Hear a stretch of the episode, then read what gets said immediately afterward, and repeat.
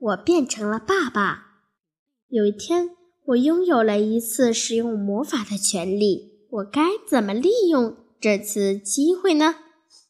对了，当一次爸爸，让爸爸当一次小孩，让他尝尝我的苦，让我尝尝大人的快乐。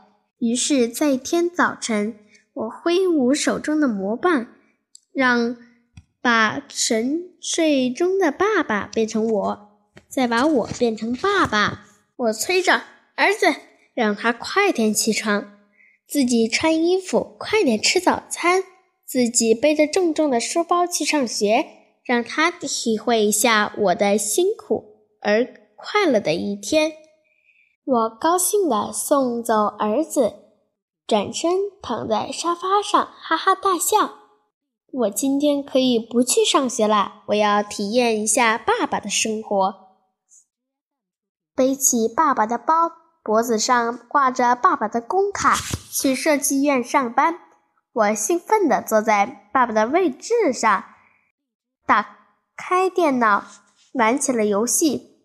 突然，有一个同事跑过来问我一些问题，还有相关的设计图的问题。我马上傻了点，只能和同事说：“这个嘛，我考虑考虑。”可是，不时有人来找我做一些设计图，因为爸爸是工程师吧，急得我挠抓耳挠腮，不知所措，一直忙到了中午。我的肚子饿得咕咕直叫，还是下不了班，真累啊！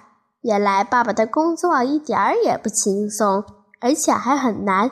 下午，我说我生病了，请半天假。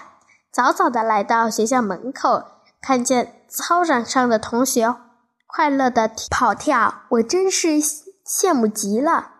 还是变回我自己吧。当了一天的假爸爸，感觉爸爸很辛苦，并不像我想象的那么轻松。